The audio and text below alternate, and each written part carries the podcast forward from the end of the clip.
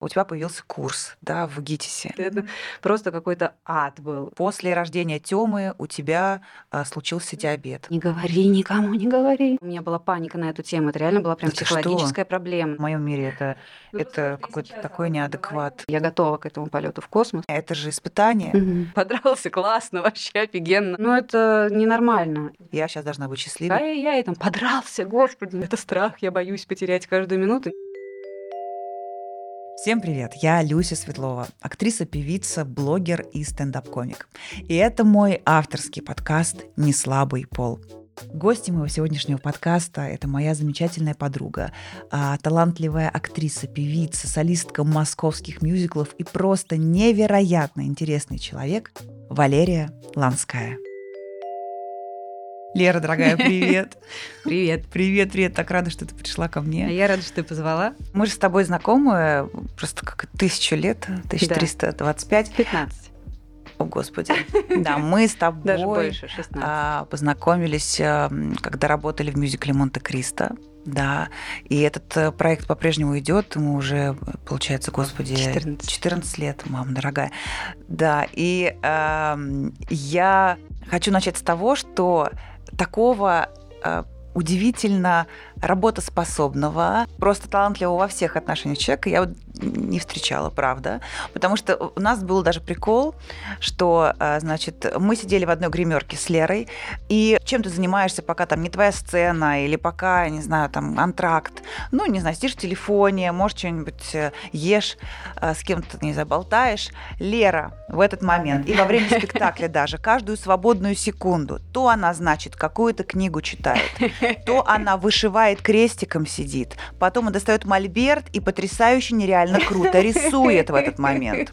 При этом человек катается потрясающе на коньках, нереально круто танцует профессионально, а, потрясающе круто поет. Ну, Ну и- все. не, ну а что это такое? Не, ну это же беспредел какой-то, Лер. Спасибо Скажи, большое. вот мы говорим а, на моем подкасте про путь и про женщин, которые а, движутся по жизни к своим целям, к своим мечтам. Вот ты а, как помнишь себя в детстве? Ты, ты такая была всегда или Я не тебя могу пушили? сидеть на месте вообще. То есть даже сейчас, не говоря уж про детство. Если есть тот самый долгожданный выходной, который у меня в расписании стоит, обведенный просто с восклицательными знаками, и мне что-то пытаются туда внедрить, я говорю, нет, меня нет, я очень занята, у меня три спектакля в этот день, как бы все, у меня выходной. И вот этот выходной наступает, я же не могу просто проснуться там в 12. Я все равно проснусь как по будильнику в 7, там, ну, в 8. И начну что-то делать по дому, побегу по каким-то банкам. Это не потому, что это необходимо, и другой возможности не будет. Я могу это сделать перед спектаклем, по дороге, там, или как-то попросить няню помыть посуду, в конце концов. Вот. Но я просто не могу сидеть, я не умею лежать. И в какой-то степени я думаю, что это даже моя проблема. Потому что организм не восстанавливается. Это мозг, это Мгм, страх мгм. потери времени. И это было всегда. Но, может быть, не до такой степени, чтобы я, я в детстве, естественно, не отдавала себе там отчета, что это страх, я боюсь потерять каждую минуту. Нет, я просто все время хотела что-то делать. Всякие кружки, всякие О, да, ну увлечения. это спасибо родителям, конечно, мама с бабушкой меня везде таскали, и что-то мне очень нравилось, что-то чуть меньше, но мама меня всегда слышала, так же, как я сейчас со своим сыном, я как бы всегда его спрашиваю, нравится или Мгм, нет. мгм. И если я вижу, что он лукавит и говорит, что он устал и не хочет, потому что хочет посидеть в гаджетах, как бы я говорю, понятно, собрались, как бы и пошли. Но когда я вижу, что ему это действительно не приносит удовольствия в момент, да, когда он там, а, тогда я задумываюсь. То же самое мама очень следила за тем, что, что мне заходит, что не очень. И это круто, конечно, потому что очень многие в итоге это же выходит все в профессию и в любовь к своей работе, а это невероятно важно. Поэтому то, что меня мама так разносторонне развивала, хотела, я как бы уставала, я в Это 7 очень утра там на тренировке с коньками, не было машин, зима, 10 остановок на трамвае с двумя пересадками на метро по этим лестницам. Я до сих пор помню эти прям как флешбеки у меня сцены, как я иду с рюкзаком с учебниками, с коньками по переходу на Курской, где миллион этих лестниц. Мгм. И я вижу ноги вот этих вот толпы людей, которые так по лестнице идут. и это просто какой-то ад был. Но кроме вот этих переездов и так далее, сами тренировки мне очень нравились. И оно компенсировало, конечно такие разные совершенно направления, при том, что действительно не сказать, что где-то у тебя прям, ну, так, любительский какой-то вариант, а я бы сказала, что везде это как уровень хай-класс. Как ты вообще тогда и сейчас распределяешь свое время? Потому что ведь это же э, очень важный момент, потому что мы э, много что хотим. У нас есть много талантов у каждого из нас, но ты понимаешь, вот это вот, как это впихнуть, и очень удобно себе объяснить, что, ну, я не успеваю я не успеваю. А тут, знаешь, ты смотришь человек, который, ну, он успевает. И на коньках, и, на, и посвистеть, и рисовать, и вышивать, и играть, каждый день спектакли, и у него ребенок, и ты такой, что? Да, да, это сложно. Это неправда, все сейчас подумают. Сейчас подумают, ну это все, конечно, у нее там 15 помощников, 10 нянь, Нет, и все. Дома и готовит, и убирается, и все, поверьте просто. Но это Да, это правда так. Э, как-то успевается. Мы даже с мамой сейчас вспоминали, а вот это было, и это было. Как мы это все успели? Смотрим мы друг на друга. Я не знаю, как мы все успели. Так же, как и сейчас. Я не знаю, как все это успевается, но нет ощущения загнанности сейчас. Было несколько лет назад ощущение, что все, истощение, и я как бы просто отмените все, пожалуйста. Действительно, было ощущение, что я смогу пролежать этот хотя бы один день. На меня это очень не похоже, и было абсолютное истощение. Но я также поняла, что это очень связано с э, тем, что происходит внутри, да, как бы мы это обсуждали с тобой вне этих стен, а, но семья, действительно семья жизнь. очень влияет на самоощущение и на количество энергии, которая у тебя есть 100%. внутри. И когда у тебя все благополучно, мирно и радостно, когда рядом есть человек, который может подойти, обнять и сказать искренне какие-то добрые слова. И пусть мы будем не спать до трех ночи, потому что мы будем сидеть просто с бокалом вина и болтать невозможно mm-hmm. наговориться. И я утром встану разбитая, но я через полчаса приду в себя, и у меня будет в 10 раз больше силы и энергии, чем если бы я легла в 10. Реально. Грустная, несчастная. Да, да уставшая, mm-hmm. потому что вот эта проблема, тут mm-hmm. проблема, и это так нагнетает и просто придавливает.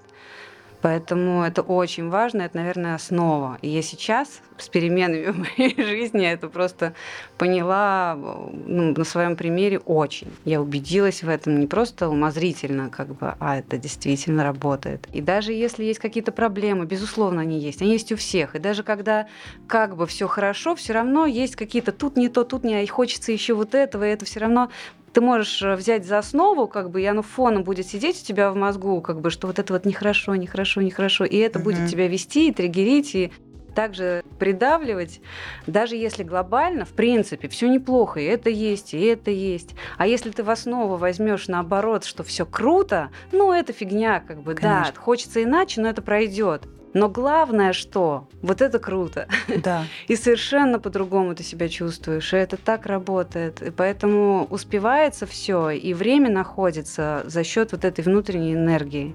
И да, график весь расписан, и иногда я там привираю кому-то и говорю, что действительно не могу, не могу, не могу, потому что хочется успеть что-то другое. Не потому что хочу дома сериал посмотреть, хотя это тоже хочется, а потому что хочется сходить в кино наконец-то, самой посмотреть что-то, в театр, что происходит. Я не успевала ничего смотреть. А сейчас я стала себе позволять тратить какое-то время в ущерб, может быть, работе, лишней репетиции, которая прежде, наверное, была бы для меня очень важна. Может быть, не в ущерб. Это такое слово. Нет, не в ущерб. Просто ты наконец-то повернулась к себе и стала давать себе тоже. Да, и это прям работает. Прям очень. Вот ты сказала хорошую штуку по поводу настроя. Я тоже считаю, что это, это вообще самое основное настрой это, если представить себе вот радиостанция, приемник, и вот само слово настраивать. Вот волна в этом смысле очень классный эм, э, ну, пример. Да, да, пример да, того, как это происходит. И по моим ощущениям, это вообще главное, это то, с чего начинается. Ты можешь на одну и ту же вещь посмотреть абсолютно по-разному. Ты можешь посмотреть из позиции жертвы Я вот сейчас эту тему очень муссирую среди, mm-hmm. среди моих детей, особенно сыну моему старшему, который уже так очень осознанно, он понимает, он любит поднывать. Я смотрю чуть дальше, не то, что мне неприятно Конечно. или как-то меня раздражает, что он ноет, а я переживаю, что дальше будет, потому что я-то, ладно, я по-любому буду здесь дома, я приму тебя любым, но люди там дальше а, могут возникать вопросы. Никто не, не захочет остаться с нытиком, с вечно недовольным, с вечно, который это не так, то не так у меня что-то болит, даже вот на, на уровне вот этого человек начинает уже вот какие-то, ничего не болит. Но надо придумать, чтобы, не знаю, чтобы не что, делать. да, чтобы не делать, да. И вот я начала ему объяснять эту историю, которая сама сейчас э, пришла в мою жизнь по поводу позиции жертвы и позиции автора. Это же вообще тотально противоположные два лагеря, абсолютно. И я говорю ему, я говорю, вот ты понимаешь, вот смотри, вот одна и та же ситуация. Вот ты сидишь там, играешь на гитаре, тебе неохота. И вот у тебя это не так, это у тебя не получается. И можно найти кучу причин. И пальчики болят. И пальчики болят. То есть кто такая жертва? Да? Это человек, который сам ничего не решает. То есть кто-то там за него решает, и он страдает из-за этих решений, потому что сам он ничего сделать не может с этим. А автор это человек, который создает. Он создает. И это просто абсолютно разные, разные миры. И э, вот как раз то, о чем ты говорила, э, это путь автора, путь создателя, путь того, кто создает себе настроение, кто создает себе э, профессию, создает себе дело, отдых. А ведь отдых тоже нужно создать. Конечно, сейчас это понимаешь. Абсолютно. Никто не создаст этот день, это кино, это все, понимаешь? А работа, она зараза создается. А тут надо как будто сказать, стоп, подожди, это важно. Безусловно. И даже несмотря на то, что понимаешь, что там какие-то деньги ты заработаешь, вот я же могу как бы не поехать отдыхать, но я получу, как бы, потому что ипотека, потому потому что еще что-то. Но сейчас как будто я поняла, что нет, я знаю, что работа будет. Даже если, блин, пандемия или еще что-то, все равно я верю, я знаю, что она будет. А будет ли отдых дальше, как бы возможность отдыхать? Может быть, будет что-то более интересное, но, но отдых необходим, реально необходим. Mm-hmm. И я сейчас стала вписывать также в график. Раньше я этого не делала, конечно, потому что появлялись новые и новые проекты. И я как бы не могла сказать стоп. Примерно это та же история, как рожать ребенка, потому что это никогда не будет вовремя. Ты не, никогда не наступит тот момент, когда у тебя будет квартира, будет тот самый муж, будут деньги впрок как бы с запасом на все на свете. Так не будет. Это всегда будет с новым проектом, самым классным в твоей жизни параллельно, еще с чем-то. Конечно. Как бы, и это надо просто принять и не ждать того момента, когда это будет наиболее удачно. если Бог даст ребенка, так же как, как бы вот есть возможность сейчас забронировать этот отдых. Понятно, что это несопоставимые вещи, но в какой-то степени все равно. И э, иначе это никогда не произойдет. Давай поговорим про Тему, раз мы сейчас перешли немножко на тему детей. Тема у тебя необыкновенный мальчик, такой, да. такой цельный, такая личность. Ну просто у него бас уже сразу, он еще да, маленький, у но у него голос, такой низкий голос. И он знает четко, что ему нужно. И он такой как поменялась даже не то, что твоя жизнь, а твое внутреннее мироощущение с твоей э, гиперответственностью, которая всегда у тебя была, как она наложилась на вот этого ребенка, который вроде как должен усилить эту гиперответственность, куда же более ответственно. Расскажи, пожалуйста. Да, мне наоборот стало легче в этом смысле. И если я раньше все время как бы ставила себе все новые и новые планки, и мне хотелось все улучшать и улучшать, даже в тех спектаклях, проектах, ролях, где уже все просто до, до, полу, до миллиметра, uh-huh. до поворота головы выстроено, все равно вот я все время что-то искала. У меня были какие-то проблемы с тем, что я зациклилась, что я могу забыть слова, у меня была паника на эту тему. Это реально была прям да психологическая проблема. На том же Монте-Кристо. Я забыла на центральной арии на молитве, я забыла да, слова. Я помню. И с тех пор у меня началась прям проблема. Я начала проговаривать слова каждой песни перед выходом на сцену. А в какой-то момент в других спектаклях я играла драматическую сцену с партнером, а про себя проговаривала текст песни следующий. И это ужасно. И когда я забывала слово, а я играю сцену, я понимаю, что да, по пульту, по мреже я уже не подойду подсмотреть текст, и уже начинается ария, и вот подходит это слово, и я его все еще не могу вспомнить. Господи. И начинаю, это же просто ужас, хочется умереть в этот это момент. Очень страшно. Это, это ужасно очень страшно. страшно. Пронизывает просто. И я себя как бы накрутила до такой степени, что я уже стала не справляться, я действительно стала забывать то, что я как бы ну, среди ночи разбуди, я скажу. И это прям проблема. Mm-hmm. я думала, что я из нее не выберусь. Но с рождением ребенка как будто акценты и приоритеты сместились настолько, что ну забыла я слово. Ну, пропустила я полкуплета. Кто-то умер от этого? Нет. Вообще. Наоборот, в зале всем прикольно. Ой, я был на том спектакле, а вы прикиньте, Ланская слова забыл. Или наоборот, я выкручусь так, как бы, что никто не поймет, что я их забыла. Потому что я это обыграю, я выдержу паузу, я наполню это какими-то эмоциями. Там я все равно не буду просто стоять в панике перед зрителями. Нет, так не будет. Но все равно, э, родив ребенка, я поняла, что действительно это все не важно. Ну, то есть это важно, но не настолько, чтобы доводить себя до истерики и просто убивать себя. Нет. И так во многом. Потому что появился кто-то, кто, очевидно, настолько важен, Важнее. и что все остальное... Я понимаю, что да, вот то, что с ним связано, понятно, тоже может быть, поскольку первый ребенок я в какие-то моменты перегибала и слишком, ну, как многие, наверное, я прям тревожная была, и он это чувствовал, он не спал, я не спала вместе с ним, в итоге мы до трех с половиной лет просыпались по 10 раз за ночь, и это меня тоже, конечно, очень сильно и здоровье под, подкосило конкретно, потому что не спать вообще три с половиной года это нереально. Ну, то есть поверхностный, прерванный сон без каких-то перерывов. А причина какая-то у этого была или только Он все время проверял, рядом я или нет, просил водичку или кефирчик, или пописать, или еще что-то. Как бы я все время тоже проверяла, на месте или нет. И вот это вот все взаимосвязь, и даже когда я уже вырубалась, но самое сложное было его усыпить, он никак не мог заснуть. И мы могли засыпать по два с половиной часа. И на мне, и рядом с кроваткой, и в обнимку он просто кувыркался вокруг меня часами, и это было просто... Я пошла укладывать, всем пока. Да, я знаю. И это просто... Иду на Голгофу реально. Да, да. И каждый день так. И не как дневной сон. Я скорее его прекратила, потому что еще и днем также по полтора два часа, как бы мучиться ради ну того, чтобы он 40 минут потом поспал. И, ну нет, я не выдержу реально. Вот, поэтому, как бы, да, с ребенком там своя возня была, что-то шло очень гладко сразу, что-то как бы как сон, очень тяжело, но это важно. Работа любимая, важная, безусловно, но такие вещи, которые меня сильно теребили на тему ответственности, ну, не, не выступила я, ну, не спела я там, ну, не заработала я лишнюю там какую-то mm-hmm, денежку. Mm-hmm. Ну и ладно. Конечно. Вот. И сейчас у меня вот это вот, ну и ладно, оно осталось. Я этому очень рада. Шикарно, просто. Это просто шикарно. Да. Я знаю, что в этом году у тебя вообще много всего произошло, ну, глобально за последний год. У тебя появился курс, да, в ГИТИСе.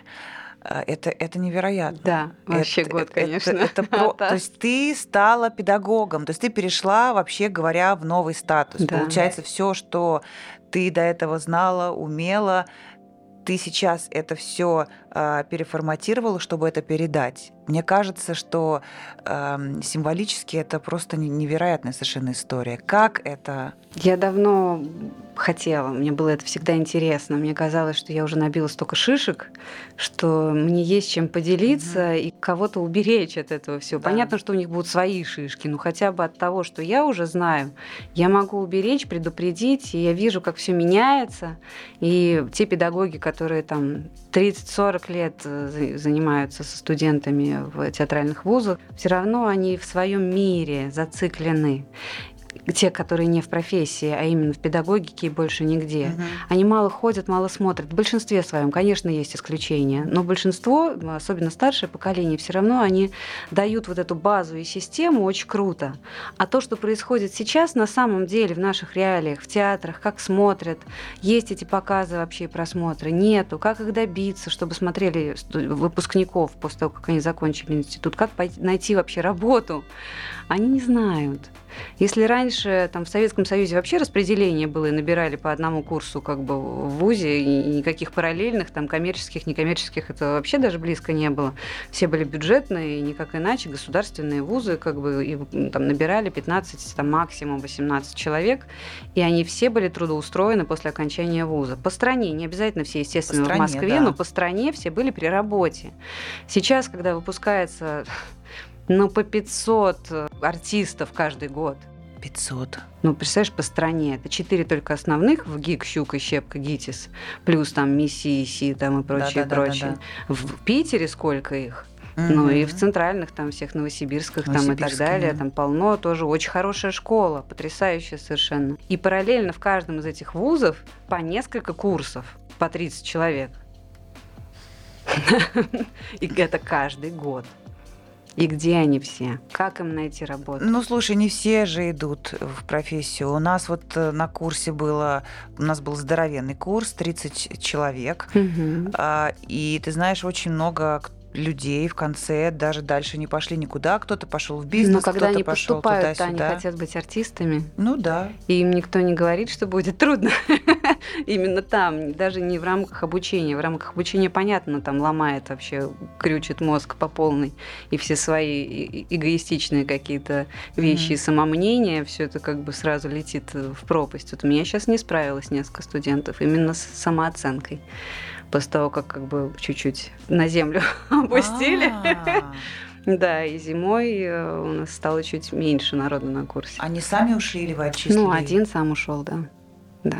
И мне кажется, что... Ну, я не стала уговаривать. Мне жалко, что так произошло, потому что мне казалось, что этот парень может может вообще в профессии занять такое уверенное место, позицию. Мне кажется, что основная проблема именно в том, что человек не, не готов был лапками сметанку взбивать, как те лягушата, как бы нет. Он думал, что, как бы, наверное, все ему дадут сразу за то, что он такой красивый и талантливый. А нет, а тут работать, оказывается, надо еще доказывать что-то, а еще говорят, что могут отчислить. О, да ну нафиг, это тяжело.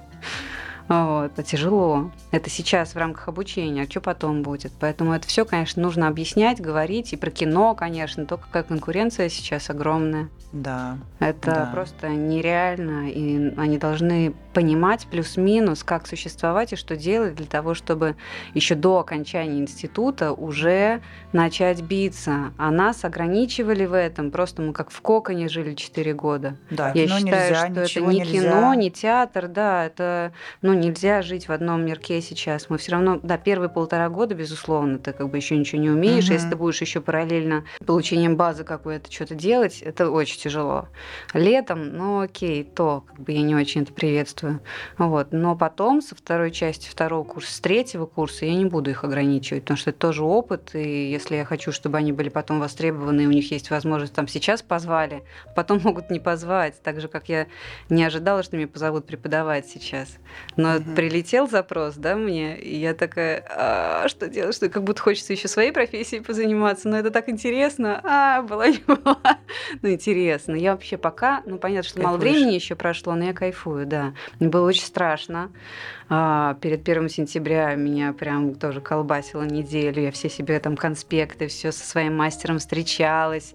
Я искала всякие раз, разные тренинги, потому что этого не делала. Очень многие мои коллеги ездят там на Тавриду, еще куда-то, на какие-то там мероприятия, ходят на курсы, смотрят, делают Именно тренинг, да, да, да. Числе, я да. это не делала. Я занималась профессией угу. своей, у меня ни на что другое не было времени особо. Да и казалось, как бы, что на практике, как будто ты можешь попробовать всякого разного, пока голова как бы варит сама.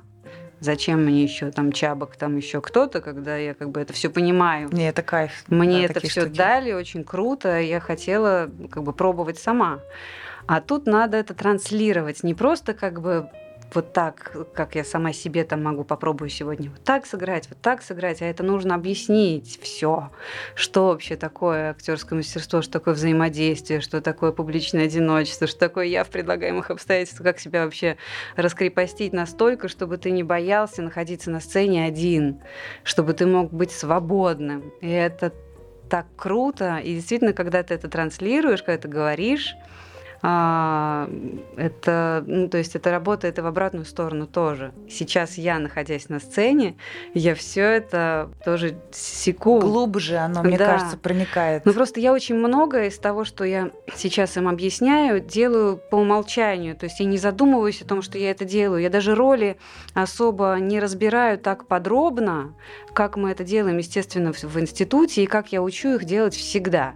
Потому что какие-то вещи мне понятны как само собой. Ну, естественно, так. Я пошла туда, а, как-то там что-то сказала так. Я не думаю, почему. Я просто это делаю. А потом анализирую или с партнером разбирая сцену, я говорю, ну, конечно, потому что вот так, вот так и вот так. На, на самом деле ты разобрала это все. Просто Но это случилось очень в секунду, быстро. Да. И я это даже, ну, я не сакцентировала на этом внимание. Я просто интуитивно уже как бы, ну, сама туда пошла пошла и это сделала. А мне надо студентам объяснить, почему, зачем, какие у меня цели и задачи, какое у меня в этот момент физическое самочувствие, и что было до, как бы это все 10 арбузов, как нам говорили, как бы на себя выгрузил и пошел, как бы.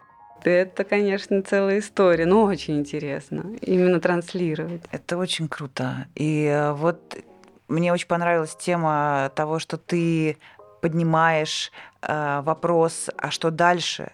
А как дальше, что с этим делать, потому что, на мой взгляд, вообще это одна из основных важных моментов, которые упускает очень часто э, театральный институт. Да. Я не знаю, как в других вузах, я не училась ни на кого другого, ни на психолога, ни там на какого-нибудь там, э, кто у нас сейчас, IT, э, технологии и так далее. Может быть, там как-то что-то помогают с этим. Угу. Но в нашей профессии я считаю, что это огромный провал. Ладно, что не разрешают сниматься в кино, когда ты учишься, но не везде сейчас уже уже с этим проще, но это тоже не, не во было всех тогда. Да. да. Но ты выходишь, вот да, вот с этим маленьким чемоданчиком, за тобой захлопнулась дверь, и ты стоишь, перед тобой мир, и ты не понимаешь, что делать. А сейчас возможностей и вариантов, что делать еще больше, и ты выходишь, и ты еще больше не понимаешь. Ну, Вообще короче говоря, это история. И, и, и я считаю, что это очень важная миссия об этом говорить. Как дальше продавать себя, именно продавать да, в хорошем смысле, безусловно. потому что ты продукт, ты бренд, как создавать этот бренд, насколько это важно, даже если ты пока еще маленький, условно, да, артист, тебя мало кто знает, но ты должен быть все равно уже брендом. Ты должен Безусловно. не ждать, пока ты станешь. Вот всем кажется, ну когда вот я стану, у меня будут роли там. Э, не, не, начинать раньше надо. Да, и Сейчас. это на самом деле так, потому что ты приходишь на кастинг и видно, как бы человека, который из позиции вот, uh-huh, вот этой, uh-huh. поможите, чем можете, и человека бренда, который знает, что он может, Даже он знает себе знает. цену.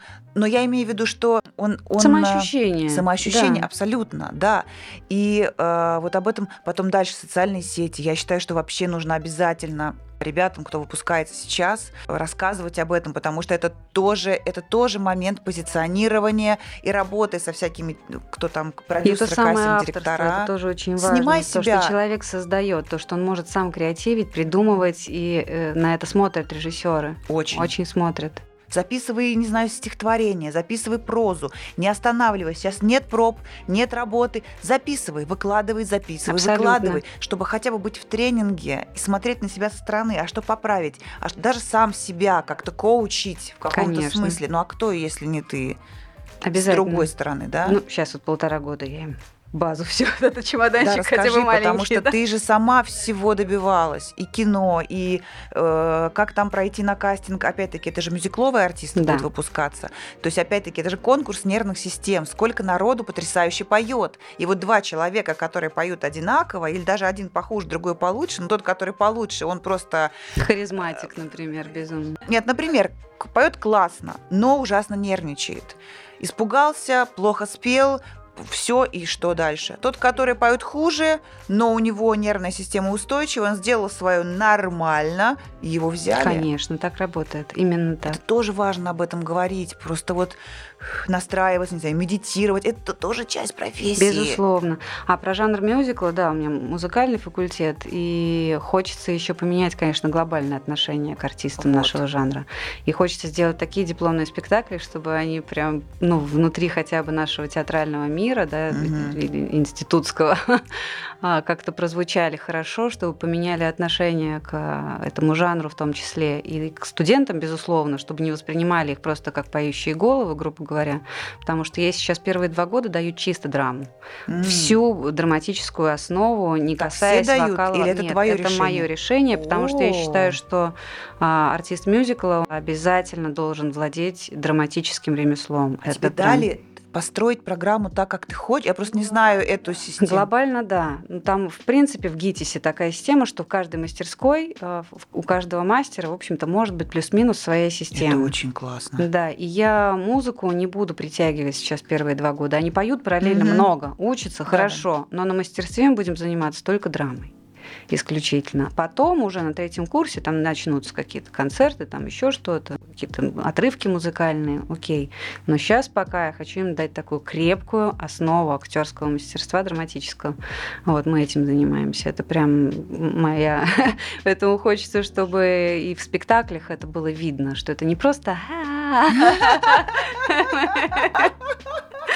а, блин, что это крутые, глубокие артисты. Потому что, вот знаешь, когда смотришь каких-то великих оперных певцов, например, какие-то невероятные вот старые записи, и ты даже не понимаешь, что они поют, они играют так. Они понимают про что?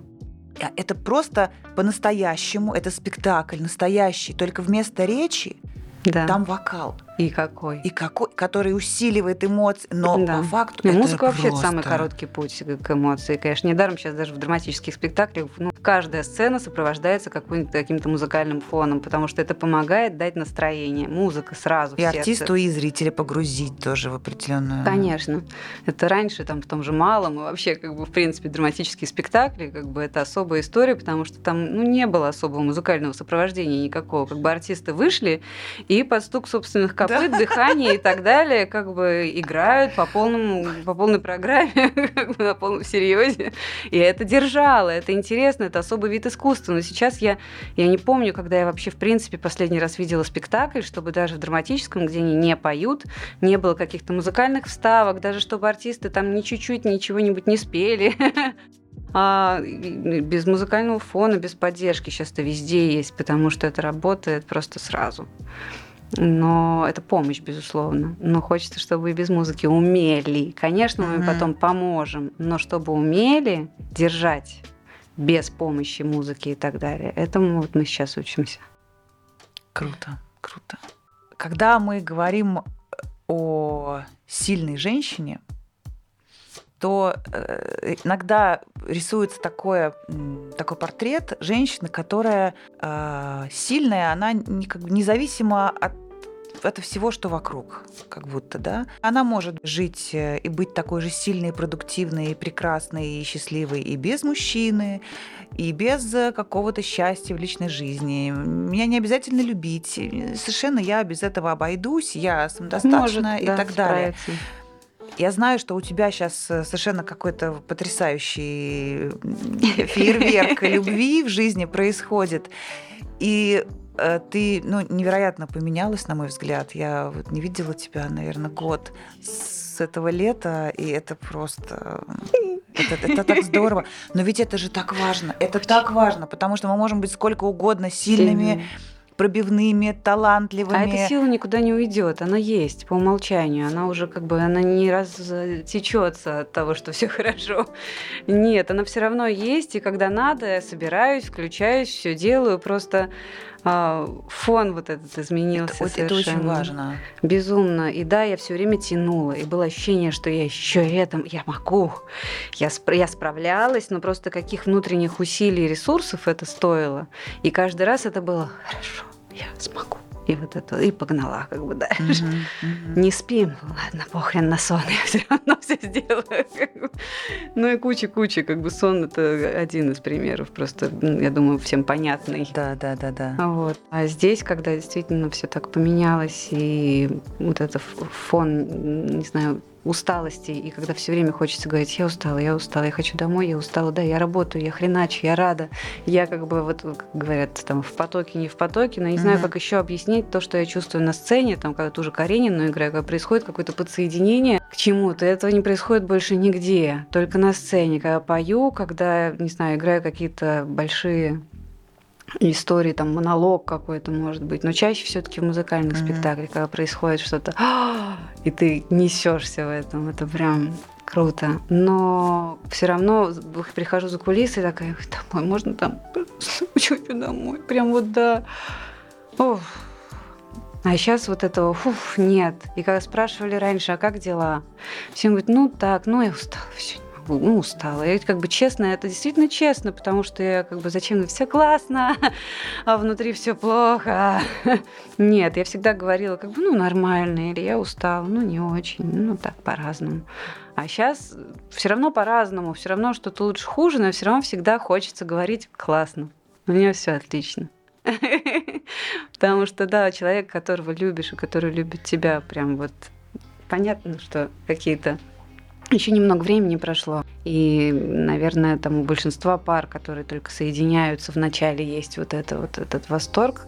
А, но я знаю этого человека давно, и я понимала, что он за человек, и как вообще это все плюс-минус будет. И когда мы стали жить вместе, я увидела, что Тёма его принял абсолютно, и как он помогает с Артемием, как он ну, поддержка, абсолютная помощь и ощущение спокойствия дома, и мне хочется идти домой не потому, что я устала, а потому что там любимый человек. Угу. Понятно, что сын, и я всегда к нему бежала, но сын это все равно еще поработать, как бы, а еще поиграть, как бы я не устала. Мужчина а это другое, раз... конечно. А мужчина да. я могу просто вот так сесть с ним, молчать, как бы и все. Хотя молчать пока не хочется. Столько тем, которые хочется еще обсудить. Но ведь этому предшествовало развод. Очень тяжело. А, и вот э, да, и все как будто много лет к этому шло. Ну, то есть можно было раньше это все сделать. Но что-то держало, как будто какая-то надежда, что еще можно что-то починить, что-то спасти, потому что ребенок, потому что так, ну, когда женились, э, ну, казалось, что это может mm-hmm. быть надолго, и действительно, но вроде-то все в порядке. Таких глобальных каких-то проблем, в принципе-то ну, и не да. было. Ну, как бы здесь чуть не так, но не бывает идеальных абсолютно отношений, длительных, как бы, ну, 7 лет мы прожили. 8 вместе, ну, 7 лет брака. Окей, ну как бы нормально, еще и какой как бы семилетний цикл какой-то, mm-hmm. как бы какой-то спад.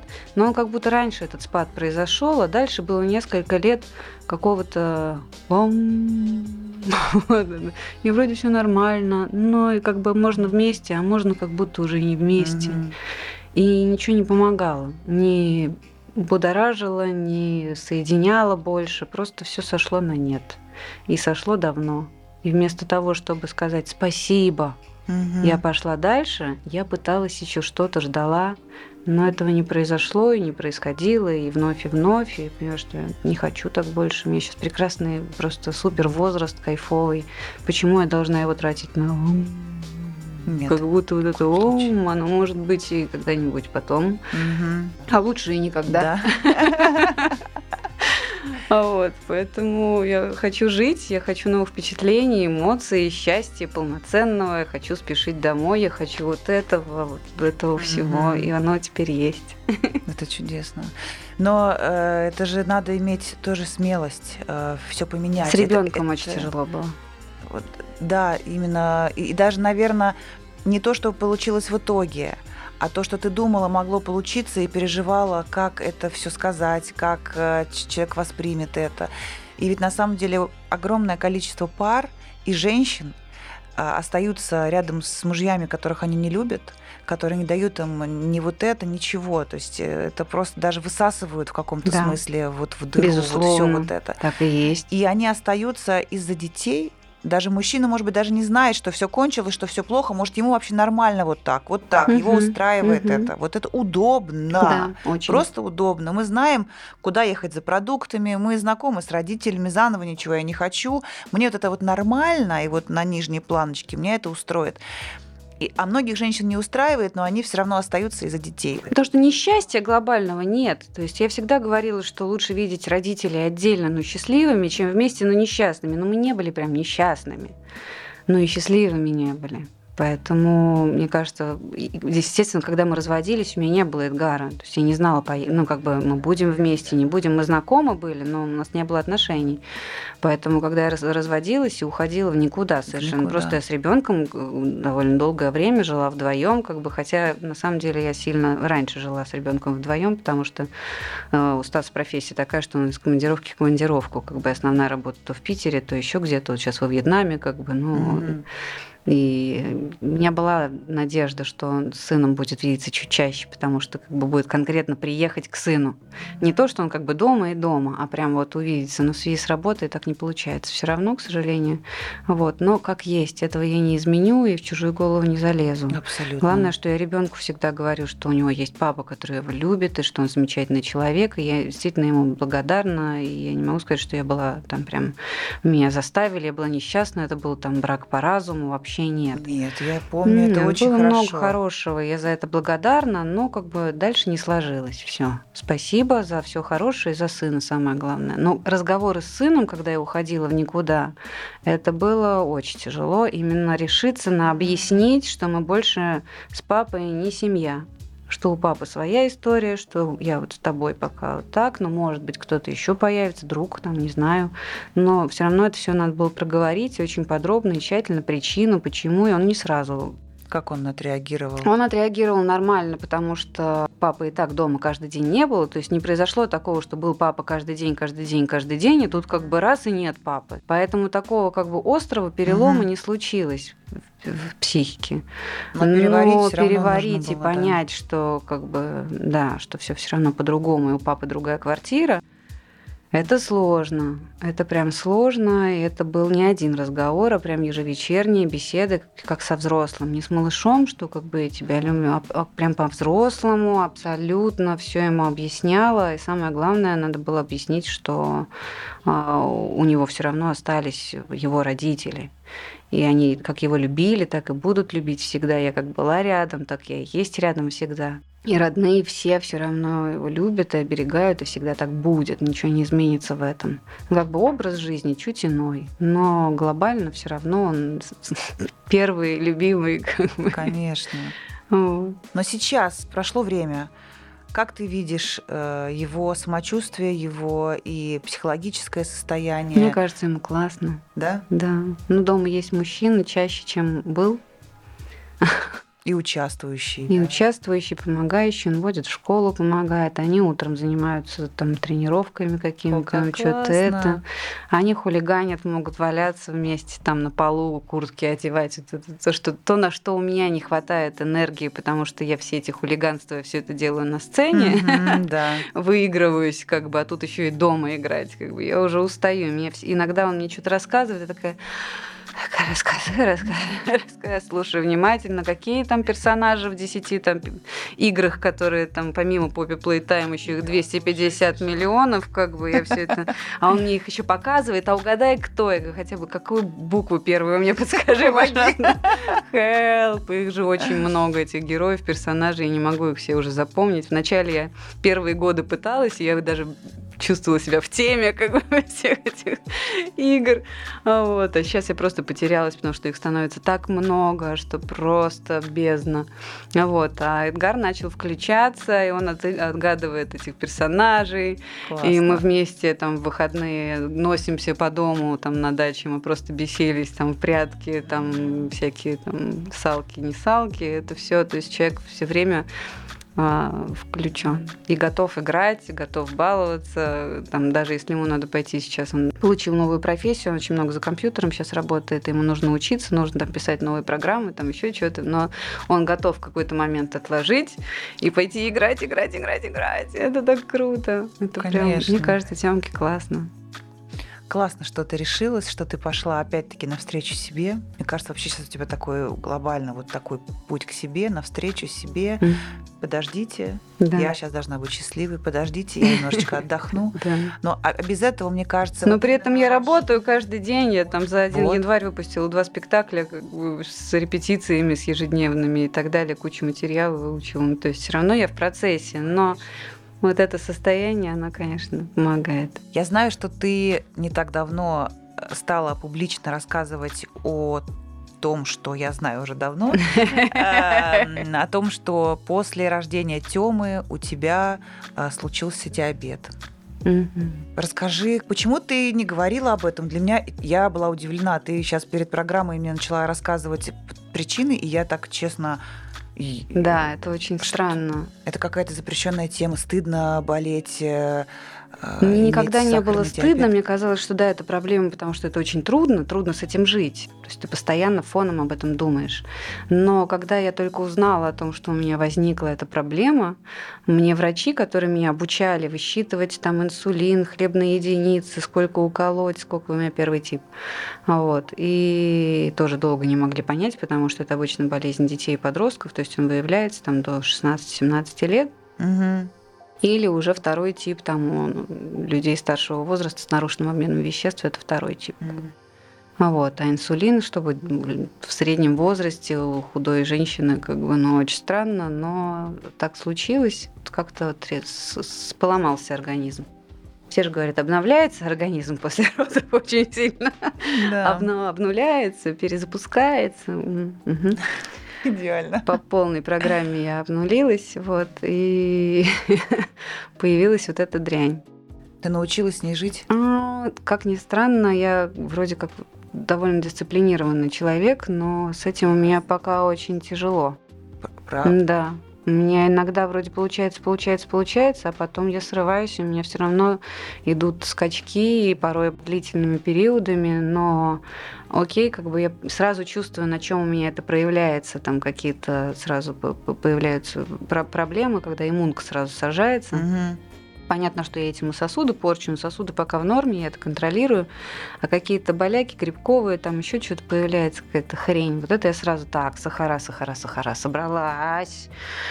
Фух, и как бы опять диета, диета, контроль, высчитывание, вот это вот все. Потому что иногда хочется, ну, не забить, я все равно все делаю, но просто чуть лай лайтовее.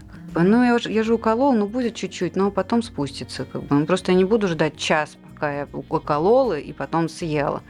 А, типа уколола, через 10 минут можно я съем, ну да, он скакнет, но потом вернется. И что врачи сказали тебе тогда, когда вот... Э, Это жесть. Они мне рассказывали кучу историй. Сначала мне сказали, мы вас честно вот как бы предупреждаем, лучше на работе пока не говорите. Посмотрите, как бы, как вообще ситуация, как вы привыкнете, как вы будете с этим жить там, и так далее, научитесь.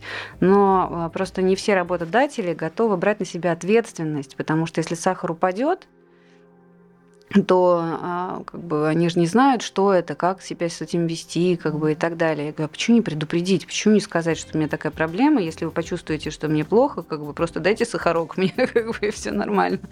А, вот. Но типа это целая проблема, и не все работодатели готовы как бы следить, волноваться за тебя там и прочее. И это скрывают. Ходят да на работу, что? колются инсулином в туалете потихонечку, чтобы никто не видел, как бы и как так странно. далее. И все в порядке, все в порядке, ничего, что у меня руки руки трясутся, мне не очень хорошо, и как бы нет возможности на собеседовании там что-то съесть, выпить сок там и прочее. И как бы, ну, это ненормально. И скрывают. И мне даже рассказали несколько историй, как женщина от мужчины скрывала ли о своей болезни, чтобы тот не думал, что она неполноценная, ущербная что она ущербная, а что будет ужас. сложно родить ребенка там и так далее. Родить ребенка действительно сложно. И это моя как бы тоже такая довольно серьезная тема для меня. Я боюсь на самом что деле. Очень с этим сложно. Это возможно. Это реально возможно сейчас с нашим развитием медицины, угу. как бы с врачами, которые уже сильно в теме и уже был опыт э, такой довольно длительный э, с работой с э, женщинами с этим заболеванием. Но это полет в космос. Это прям вот 9 месяцев тотального контроля просто потому что, ладно, как бы ты там чуть-чуть скакнул сахарок, там чуть-чуть почувствовал, исправил, и нормально. Это ответственность другого человека за его развитие, потому что если во время беременности у тебя эти скачки, это сказывается не только на, а и на психическом здоровье в том числе. Вот, поэтому это очень важно контролировать. А коридор вот этих сахаров, которые там от там, 3, грубо угу. говоря, до 10, ну это прям вот широкий такой, как бы, чтобы нормально жить. По-хорошему он типа от 4 до 6,5 до 7, а у беременных он еще уже. И чтобы держать сахар все время вот в этом коридоре, это ну, нужно действительно просто вот лечь на 9 месяцев сохранения, грубо говоря, и контролировать с помощью специалистов каждый кусочек, который ты ешь. Ну, для меня, по крайней мере, потому что я, видя, как со мной это пять лет происходит, ребенку-то семь уже, угу. я узнала спустя два года после его рождения о том, что у меня это беда, и я-то все равно не очень контролирую. Я понимаю, что мне будет очень тяжело, мне нужна будет постоянная помощь и контроль кого-то извне. И я этого очень боюсь, но я понимаю, что я так сильно хочу еще детей, что как бы я готова к этому полету в космос. Время придет, ты подготовишься. Да, и нужно найти людей ну, тех, которые готовы как бы взять прям вот под крыло да, и вести. Это, это важно которым я доверяла бы это. Вот. Но вообще глобально как бы людям промывают мозги на то, что ты неполноценный, и не говори никому, не говори. И это было несколько раз, когда своим партнером, когда я узнала, как бы мне все это нагнетали, как бы на рассказывали всего. И я еще только училась, я действительно всем своим партнерам, у них же пиджаки у большинства героев, как бы, mm-hmm. ну, в нескольких моих спектаклей. У меня платье без карманов, без ничего. Если у меня падает сахар, на нагрузку физическую он падает. Становится нехорошо. И чтобы у меня была возможность во время спектакля что-то съесть, выпить, я им во все карманчики, всем партнерам сказала на ушко, что у меня такая беда, дала сахарок. И было несколько человек, которые отреагировали очень странно. Да, да. Я вообще не знаю, я не, даже не буду закладывать голову, потому что в моем мире это это какой-то такой неадекват. Ну просто то, что я сейчас об этом говорю, и своим примером, наоборот, хочется показывать, что можно с этим полноценно жить не просто жить, а фигачить как не в себя. То есть так жить, так активно и на сцене каждый день. Это, ну, у тебя сумасшедший график, и при этом ты встраиваешь. Ну, да, это, это я к тому, что возможно все. Ну просто правда. И даже такое испытание, это же испытание. Угу при твоем-то графике. И все равно ты встраиваешь, да, это непросто, но это... Да. Твой пример для меня, правда, как путеводная звезда, я очень горжусь, э, что мы с тобой дружим, мы знакомы. И э, вот сейчас в завершении нашего разговора я хочу спросить у тебя. Вот это путь, безусловно, не, не конец пути, это промежуточная какая-то. Вот, ну вот ты сейчас находишься на какой-то точке. Вот у тебя есть какие-то достижения, э, гордости твои, э, моменты, э, за которые ты благодарна в жизни всему. Mm-hmm. Если вспомнить Леру, маленькую девочку, ну, например, не знаю, вот когда она уже стала активно заниматься, не знаю, танцем, чем-то еще, я не знаю, сколько ты, 7 лет уже была, в 7, во все, во все, го-го-го. Везде, да. Но вот что бы ты сейчас сказала ей про то, как оно получается у тебя сейчас? Даже что-то уже же получилось. От чего-то предостеречь? Нет, ну вот именно как такое письмо вот туда, к той Лере, которая, может быть, сидела а, после какой-то а, тренировки, ела бутерброд, смотрела в окно и думала, вот а будет так, будет так. Вот как хочешь, ответь на этот вопрос. Хочешь, предостерегай, хочешь, похвались. Ну, есть э, вещи какие-то, о которых я жалею реально, о своих каких-то поступках. Хотелось бы ей сказать, чтобы он этого не делал. Но самое главное, что у меня в жизни ничего, хотя казалось бы, как бы у нее все успешно так шло у этой девочки Леры, как бы и поступила сразу, и роли появились, и все. Но нет ни одной роли, ни поступления, ничего. Как бы, я имею в виду хотя бы то, что связано с карьерой, хотя бы с карьерой. А, не далось просто так каждая ступень, каждая роль, каждое что-то хорошее добивалась, достигалась каким-то адским количеством труда, преодоления своих страхов, волнения, каких-то комплексов, еще чего-то. У меня было очень много комплексов. Они есть и сейчас, но я сейчас как-то с ними помирилась. Вот, я с ними дружу и даже чуть-чуть люблю. Плохо. А, вот. Но все равно они были, и это постоянное было преодоление, работа, работа, работа, работа. Вот, и хочется ей сказать, что это правильный путь, потому что когда кто-то говорит, что там по головам, не по головам, там Нет, никогда. И вот эта честность пути, хотя бы вот если говорить о карьере, а, это правильный путь. И там может что-то получается, что-то не получается, там кино, то оно есть, то его нету, может быть, хотелось бы, чтобы все как-то иначе сложилось. Но оно сложилось так, как должно, и я абсолютно счастлива сейчас. Даже там в отсутствии каких-то вещей, которые мне еще год назад казались безумно важными, и я плакала из-за того, что у меня этого нет. Я сейчас не плачу, я говорю спасибо, потому что зато есть куча всего другого. Зато у меня 28 студентов, как бы это офигенно. Очень классно. И это лучше, чем роль в сериале, мне кажется. Все еще будет дорогая. Да, конечно. Нет, я сейчас вообще перестала страдать по этому поводу. Но ей я хочу сказать, что вот этот путь работы честный, это правильно и больше заниматься делом, меньше фигней. Хотя кажется, что я и так дофига занималась делом, но все равно находилось время на фигню, которая ну, мешала, лишнее, не туда энергию направляла. Не знать, что надо быть идеальной, правильной девочкой, вообще нет. Я сейчас и с сыном настолько проще, как бы, ну, и в там каком-то поведении там уронил, подрался, там еще что-то. Да плевать вообще, Конечно. он ребенок. Поэтому родители, которые как бы, как ты мог, а я там подрался, господи, не подрался, классно, вообще офигенно. Он отстаивает свое мнение, это круто. Какие-то поступки, проступки детские, это вообще нормально. А, привирала в детстве много, хотелось казаться для остальных, вот, казаться а, лучше, чем есть. Вот этого не надо, потому что быть и казаться это очень разное. И, конечно, когда ты самодостаточный и веришь в себя, а мне кажется, что она всегда была эта Лера самодостаточная, хотела казаться еще круче, нафиг это надо. Вот еще круче не надо и привирать на эту тему. Это такие прям вот ошибочки были. Ну, я была ребенком, понятно, что в какой-то момент это прекратилось, но а, подружек я потеряла из-за этих приверушек, как бы, потому что все равно все вскрывалось так или иначе. Вранье я с тех пор вообще просто не перевариваю. Я его считываю просто как даже виртуально скрытое вранье, mm-hmm. все равно понимаешь, что фигня какая-то. вот, поэтому это тоже опыт, безусловно. Наверное, может быть, если бы я тогда там в детстве что-то не приукрашивала больше, чем нужно было. Я бы так это не, ну, не стала настолько против этого вранья, mm-hmm. и не стала таким честным, открытым человеком во всем. Но все равно мне кажется, что можно было обойтись без каких-то историй некрасивых. Но и мне кажется, вполне можно ей сказать, что получилось. Получилось, Много, получилось, получилось, да, и получится еще. Конечно.